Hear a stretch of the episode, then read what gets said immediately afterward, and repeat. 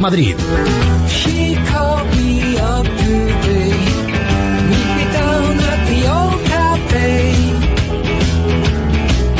I jumped into the shower. I was there. Bueno, Lorena, ¿has dormido bien esta noche? Me he dormido lo que me han dejado las bocinas Sí, y las trompetas. Las Eh, bubucelas. Hay que acabar con las bubucelas. O sea, además es que es una estafa. Nunca fueron nada ancestral ni tradicional en, en Sudáfrica. Es, la- es un comerciante hindú que en la pasada Copa Confederaciones, hace dos años, se inventó unas trompetas baratas de plástico para que hicieran ruido los pobres, porque eran muy baratas. Tuvo éxito y como llegaban los periodistas dijeron, será típico, qué típico, era la primera vez que se vendían. Pero hacer ruido y follón y molestar al extranjero y el lío, ¿Qué pues le gusta a la gente. Dices que es algo típico y ancestral y ya no se puede tocar. Pero si tiene dos años, eh, o sea, es que llegaban los horteras de Europa, o el sonido ancestral del África, el sonido Es ancestral molesto, nada, molesto. se lo inventó un hindú listo, que allí como en Canarias los hindúes son los que controlan el comercio, bueno, pues eh, la minoría hindú, que es la tercera minoría racial en Sudáfrica, oye, y tuvo un éxito con esa cosa tan fea, con esos colores espantosos, pero todo barato. Sí, porque realmente Claro. es, un, es un cono de Es un plástico. plástico no tiene más. asqueroso que hace un ruido No más. horripilante y además que es más feo que pegarle a un padre. Pues anoche aquí en Madrid, aparte de las bubucelas y los claxon de los coches, se oía a gritos otra cosa. Esto sonaba en todas las Sí. calles de Madrid. Y es que tras la victoria de la selección contra Alemania, la gente salió a la calle como, de- como locos, despavoridos buscando una fuente. Como... Además, todo Sí. tipo de fuentes, porque en mi barrio también hay una fuente muy pequeña y modesta y también allí había gente. Es que las principales fuentes de la castellana estaban todas valladas y protegidas por muchos policías que las custodiaban como si fuesen tesoros y entonces la gente ya le valía cualquier fuente. Cualquiera Sí. que veía, por ejemplo, la plaza de Bilbao que no estaba vallada, la plaza España y sobre todo la, pla- la, la, la fuente de la Puerta del Sol, que las fotos son... Hay gente subida hasta en el plato que hay eh, encima, pero vamos, es, ¿Cómo habrá llegado allí? No? Pero además es que Sí. hay varios, están ahí todos ahí afinados Sí, dentro sí. de la fuente. Pues nada, total, eh, un remojones para celebrar la victoria de, de España. El centro se colapsó también, toda la castellana, los coches parados, pitando. Hubo también conductas un poco temerarias que siempre se suceden en estas Estos que se ponen a algarabías. torear coches. Hubo gente que incluso bajó desde, o sea, mm, recorrió la castellana subida en los capós de los coches, en los, subidas encima Sí. de los maleteros. Sí, eso queda muy bonito en las películas, pero en realidad cualquier puede golpe romper la puede, crisma. puede sí. terminar en desgracia. Por suerte, la buena noticia es que anoche todo quedó en pequeños mareos, desmayos y no el Sambur no, no tuvo que ni registrar ninguna incidencia grave. En el rojódromo de, de las inmediaciones del Bernabéu se juntaron ¿Cómo 50.000 que le llaman ya el rojódromo? El rojódromo. Pues lo re- yo no pienso llamar rojódromo. El rojódromo, sí. Eh, primero es horroroso, ningún ser humano... Es que suena muy mal. eh, suena fatal. Parece un insulto. Pero es que claro, rojo... ro- no, no, no, no, no, no. Buscaremos otra... Buscaremos otro nombre, otra sí. fórmula, sí. Y yo me pregunto si todo esto ha sido para celebrar que hemos ganado la semifinal, que será si el próximo domingo ganamos la final. Bueno, Pero bueno. la difícil era ayer, ¿eh? igual que en la Eurocopa lo difícil era cargarse a Italia. Luego ganaremos o no, el pulpo Paul se ha vendido. ¿Sabe? Pero ya ha vaticinado. Ah, dice que gana Holanda, pero claro, me ha aclarado eh, con buen eh, criterio Carmen.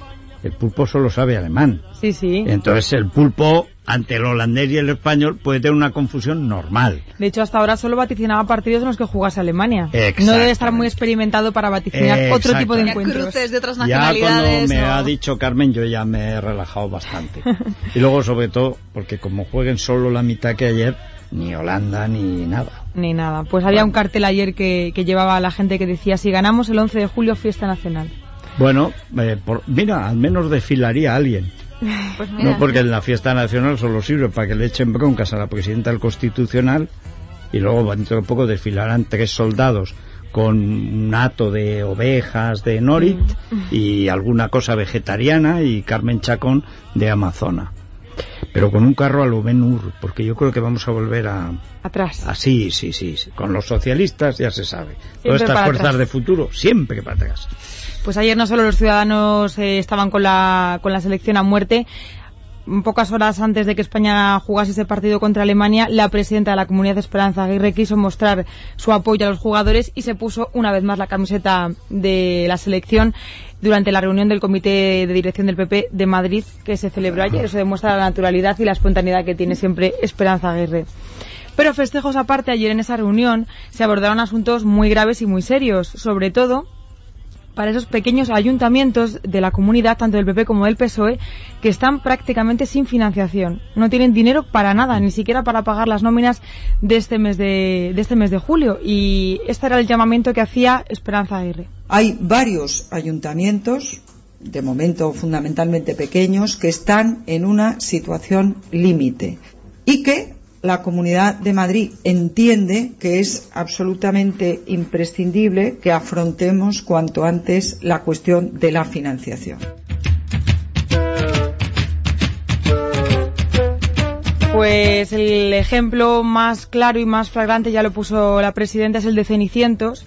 Su alcalde Jesús Manuel Ampuero dio buena cuenta de la cruda realidad a la que se enfrentan a diario. Es que no gastamos en nada, de verdad, no gastamos en nada. Es que hasta las propias obras las hacemos con los propios empleados, porque no queremos gastar, porque llevamos un plan de ahorro, pero es que no, no, no nos llega. Es decir, este mes con decirte que simplemente hemos ingresado 2.000 euros en el ayuntamiento. Llegas a este momento agónico que lo único que cuando estás comprometido con tus trabajadores y con tu gente, lo único que te produce es una ansiedad total.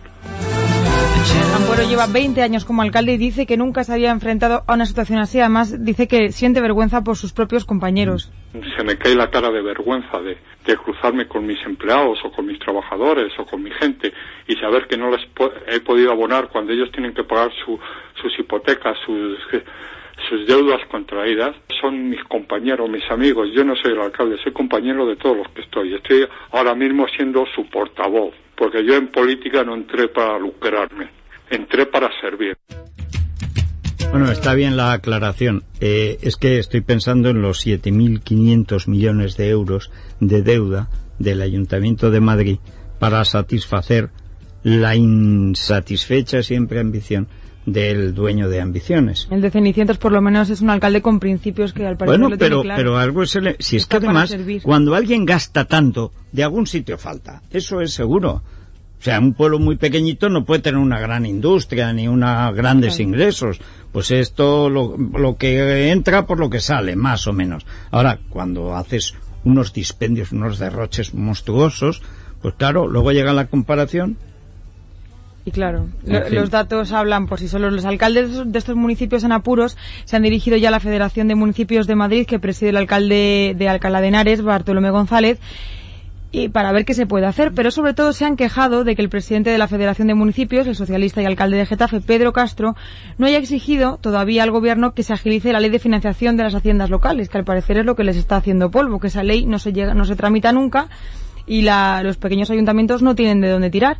Pero es que Pedro Castro ni siquiera reconoce que los, que los ayuntamientos tienen problemas de financiación. Debe ser que por aquí por Cenicientos no se ha pasado, porque según oíamos lo que contaba el alcalde, Bueno, es que él como va en ese AIGA que lleva, el mejor que AIGA, eh, los coches de los, ah, las zonas pobres de Madrid del sur resulta que tienen los alcaldes que más ostentosamente presumen de ricos. O sea, ya me dirás. Pero es verdad que es que, bueno, dice Pedro Castro que, no hay prisa, que no hay prisa para hacer la ley de financiación y esto es lo que le decía, por ejemplo, el alcalde de Cenicientos. Él no defiende los intereses de estos pequeños municipios, que formamos un grupo mayoritario dentro de España, parece ser que no interesa, porque el número de votos de cara a cualquier tipo de elecciones no suma lo que suman los eh, ayuntamientos mayores. Este alcalde piensa dimitir, Esperanza Aguirre ha dicho que le va a intentar echar un cable, se va a reunir con él a ver qué se puede hacer para ayudar a este pequeño pueblo. yo creo que podrían dos, dos liberados, con dos liberados o tres de Gallardón, ya está. ¿No? Están Sí. cobrando al año eh, seis, ocho mil Es poca euros. cantidad de dinero lo que ellos Eh, Digo, al año, al año no, al año está cobrando 60, 80 mil euros. Oye, con dos o, dos o tres liberados, un pueblo pequeño arreglado. El secretario, el otro y el barrendero, ya. Sí, la verdad es que sí, pues a ver si se hace algo para que estos pueblos puedan salir adelante y hablamos de la huelga de metro porque un día más tenemos que dar cuenta de las negociaciones. La reunión que ayer se mantuvo entre la Consejería de Transportes y los sindicatos de Madrid va dando ya algunos frutos. De momento han conseguido arañar 2,5 millones de, de euros en ahorro de esas partidas que de momento no tocan los salarios pero claro, es que hay que llegar hasta los 7,8 millones de euros. Todavía hay mucho que arañar. Lo explicaba así José Manuel Pradillo, que es el presidente del Consorcio de Transportes. Yo creo que para un día pues no está nada mal el, el haber conseguido ya este acuerdo. Nos quedan una serie de partidas que, que ellos han propuesto, otras que hemos propuesto nosotros, que vamos a ir analizando y en la reunión de mañana pues razonablemente incrementaremos esa cifra y poco a poco pues nos iremos acercando al objetivo final. Esos dos millones y medio de euros proceden. Oye, ¿no habrán previsto acabar con los liberados? Los sueldos a los liberados sindicales Cuando que no trabajan, arañar, a lo que no hacen nada. que- Hombre, yo empezaría por ahí. Dice, bueno, aquí hay unos tíos que, que no trabajan, que cobran sueldos muy buenos y además que dedican su vida a la clase obrera. Que Compruébese. Muchos empleados del metro, antes de que les toquen a ellos sus sueldos, apostarían Hombre, por esta pero solución. bueno, es que es lo primero. Aparte, siempre hay muchos liberados, no sé por qué. Algunos que conocen la empresa solamente el momento del cobro o del ascenso o del ERE para llevársela a otra.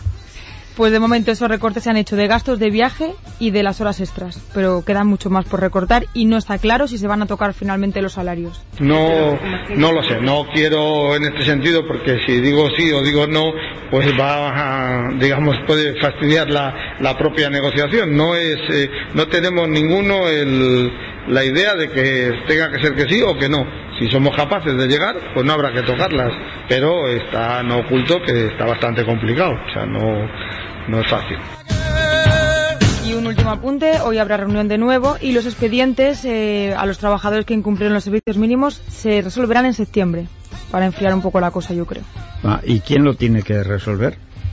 Pues imagino que será la Consejería de Transportes. Pues sí, ya entiendo que los... Yo creo que lo deberían hacer. El 18 de julio no que nos pilla demasiado cerca, pero el 5 o el 6 de agosto. Han Porque dicho en que septiembre, con la pinta que va a tener este otoño. el Uf, mogollón que nos espera en septiembre. Sí. Pues sí. Bueno, pues hablamos ya del innombrable. ¡Y que sí, alcalde! ¡Que todos somos contingentes! ¡Pero tú eres necesario! ¡Viva el señor alcalde! Numeral, numeral, viva la numeración. Tras más de dos años de, casi dos años de, obras, se van a hacer después en septiembre, los dos años, los comerciantes y vecinos de Serrano, ya por lo menos, no Con tienen- docenas de tiendas cerradas, varios restaurantes arruinados, joyerías que han pasado a mejor vida, vecinos que han tropezado, caído y herido, un cadáver en una de las zanjas, etcétera, por fin el alcalde dice que va a parar las obras de Serrano. Sí. Digo que- dice, ¿eh? porque yo, este miente siempre. Dice que están casi terminadas. Se, se Uh. terminarán en septiembre la mayoría, pero por el subsuelo todavía seguirán un tiempo. más. Uy, entonces yo lo de los de Serrano trataría de obstaculizar la marcha política de este sujeto. Ayer por lo menos el alcalde se paseó por allí, se dejó ver, que yo creo que en este tiempo no ha hecho mucho acto de presencia por esa Claro, calle. porque ahora ya han cerrado muchas tiendas populares, ¿verdad? Pero y porque ya más o menos no hay zanjas, no hay tantas máquinas, está la cosa un poco más presentable. Y es que ya sabemos que para Gallardón, y lo dijo ayer, renovarse o morir. Una ciudad que no se renueva, declina. yo creo que debería renovarse la alcaldía, efectivamente. es más, lleva tanto tiempo en la política este tío, en la comunidad eh, y, en la alcaldía y en el PP, que creo que la renovación sería higiénica. No sé, no sé yo si se lo va a aplicar a él mismo. No, no, esto es como Mao Zedong, decía hay que renovarlo todo, menos él, claro. Claro. Dice yo, yo os voy a renovar. Pues ayer ya decíamos que se decidió a pisar Serrano y es que antes no le gustaba mucho ir porque era una calle muy agobiante. Y hacía falta poder ir a Serrano de una forma cómoda y disfrutarlo, sin agobios. Verdad, es que es una mezcla de eh, déspota y agobios en. Serrano no he notado nunca. Nunca, jamás. Hombre, agobios en Agobio algún otro obras. sitio. Agobios, él es don Agobios Gallardón. Pero bueno, es que es, es que es una cosa pasmosa. La cara de este tío no puede estar bien de la cabeza porque alguien tan malo no puede existir. Pues- Tiene que estar un poco para allá.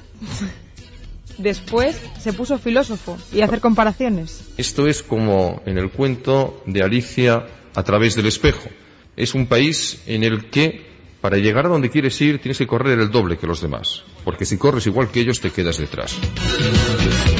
La gallina. La gallina, la gallina, sé por dónde vas. Eh, este que se ha pasado la vida acelerando, ahora predicándonos prudencia. Sí, sí, igual, le volverá a dar al acelerador cuando no toque y se volverá a estrellar. Pero qué castigo, qué, qué, qué pecado habremos cometido, Carmen. Habrá sido tú, porque yo no he sido. Yo no, yo tampoco, ¿eh? Y aún Pues no así, sé. por muy grave que fuera, no creo No merecemos tanto. merecer esta culpa. A lo mejor es algún colectivo que desconocemos, como dicen ahora, un colectivo humano, no sé, alguien ha tenido que, no sé, Pero es que por muy grave que sea, esta culpa yo creo que es superior a a lo mejor es como lo del ángel caído del retiro, ha perdido su fuerza de conjuro contra el mal, pues ha aparecido este que es el ángel caído redivivo, ¿no? Con el pelo escarolado y esas Y unas cosas. cejas amplias. Cejas breznevianas, moscovitas, propias del politburo. Para compensar a los comerciantes que quedan, los que han sobrevivido a la quema, eh, ha presentado un proyecto que se llama Estrena Serrano. Y se le han ocurrido dos ideas muy modernas, que ya sabemos con las ideas modernas lo que pasa, que tienen algo que ver con la moda. Con la moda, con las tiendas. La primera está programada para el 9 de septiembre y está promovida por la revista Vogue. Y se la ha denominado Fashions Night Out. Oh, La oh, noche de la moda. really, really. Pero- pero oh, in English. Oh, really. Pues lo ha copiado de otras ciudades como Londres, Milán o Nueva York, donde se hace también esto de la noche de la moda. Bueno, en, en Londres es normal que se llame así. Apuesto a que en Milán no se llamará así. Claro. bueno.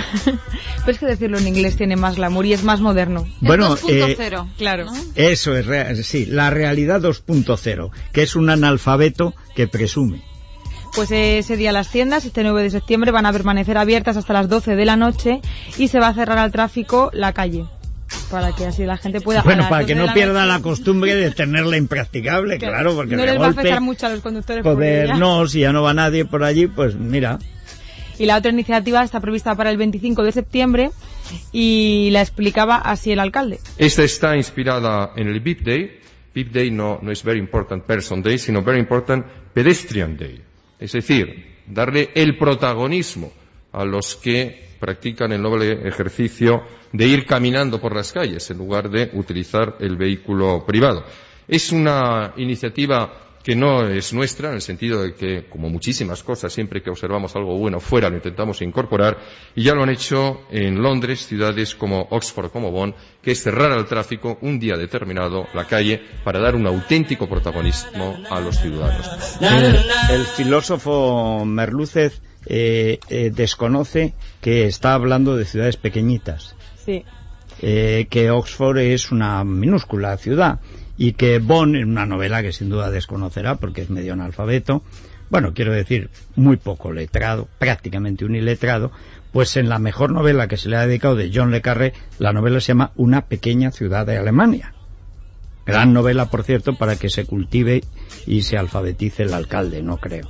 Bueno, eh, Madrid es una gran capital. En realidad es una capital de 6 millones porque la comunidad y el ayuntamiento de Madrid pues están muy mezcladas. No sabe dónde empieza uno y termina el otro. Tú no puedes hacer eso de ir a pie cuando tienes además un 20% de la población, a lo mejor por encima de los 60 o 65 años Que no puede que no caminar puede. tanto. Es decir, menos mamarrachadas copiadas. Y trata de no gastar, porque esto acaba siendo anuncios para que haya medios que luego alaben al alcalde o no lo critiquen. Otro derroche. Pues sí, porque estos días de que está este Night Out y el VIP Day, el Very Important Pedestrian Day, que lo ha Pedestrian llamado- es por lo pedestre, que es su, su cerebro, o sea. Pues imagino que cosa. tendrán su coste también. Para conocer de primera mano lo que opinan los comerciantes de esta calle, los comerciantes de la calle Serrano, tenemos al teléfono a Cristina Chelala, que es presidenta de la Asociación de Comerciantes Afectados por las Obras de Serrano. Buenas tardes, Cristina. Hola, buenos días. ¿Cómo ves tú la zona actualmente? Hombre, pues la zona actualmente, después de dos años de haber sufrido lo que hemos sufrido, pues está ahora mucho mejor. ¿Quedan zanjas todavía y máquinas? Sí, hombre, todavía queda, todavía quedan yo creo que unos últimos arreglos, pero vamos, que lo peor ha sido los dos años que hemos pasado. ¿Y tú crees que después de tanto esfuerzo y sufrimiento en estos dos años, ahora que las cosas van tomando forma, cree, creéis los comerciantes que han merecido la pena? Hombre, pues los que hemos eh, sobrevivido a esos dos años, esperamos que sí, pero es que también ha habido mucho comerciante que no ha podido superar estas obras y, y- y yo realmente sí que espero que esto sea para mejor, con lo que hemos sufrido y con los, eh, las pérdidas que hemos tenido. Eh, ¿Podríais valorar las pérdidas económicas en general que, que os han supuesto las obras?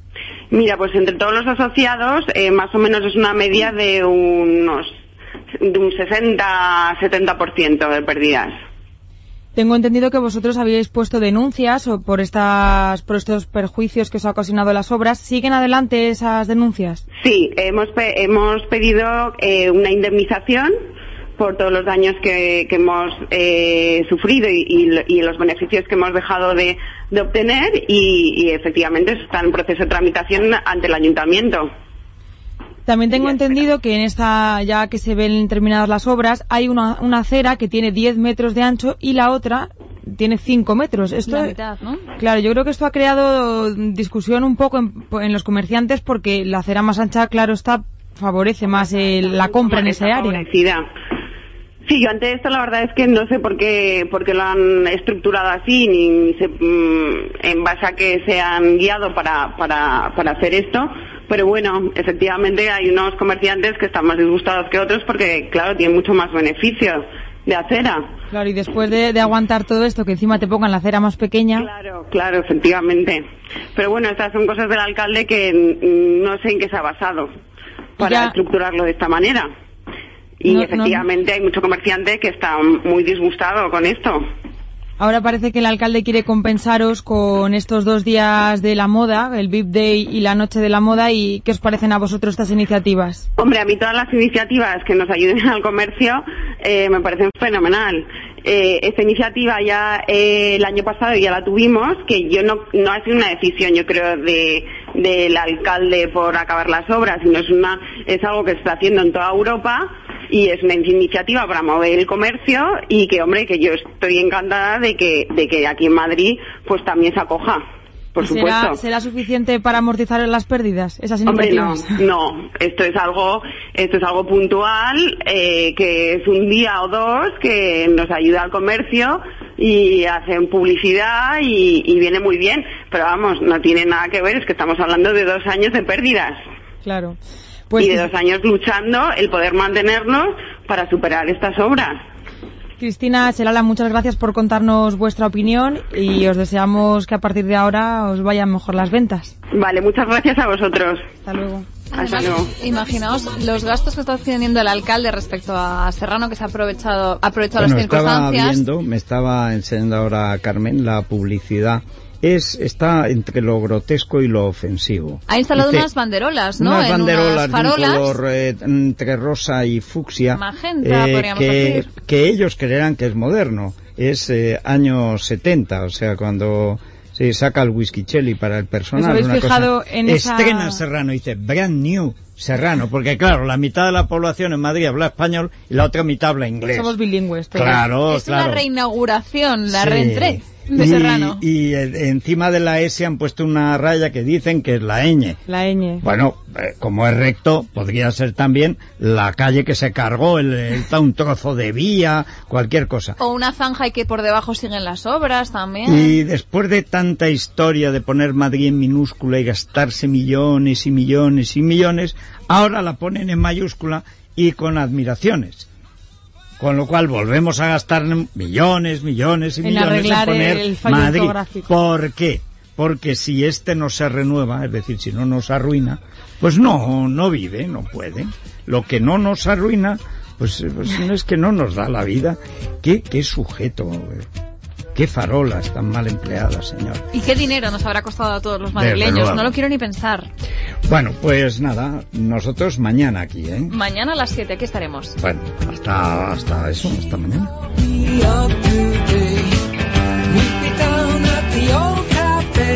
Es radio. A todo Madrid.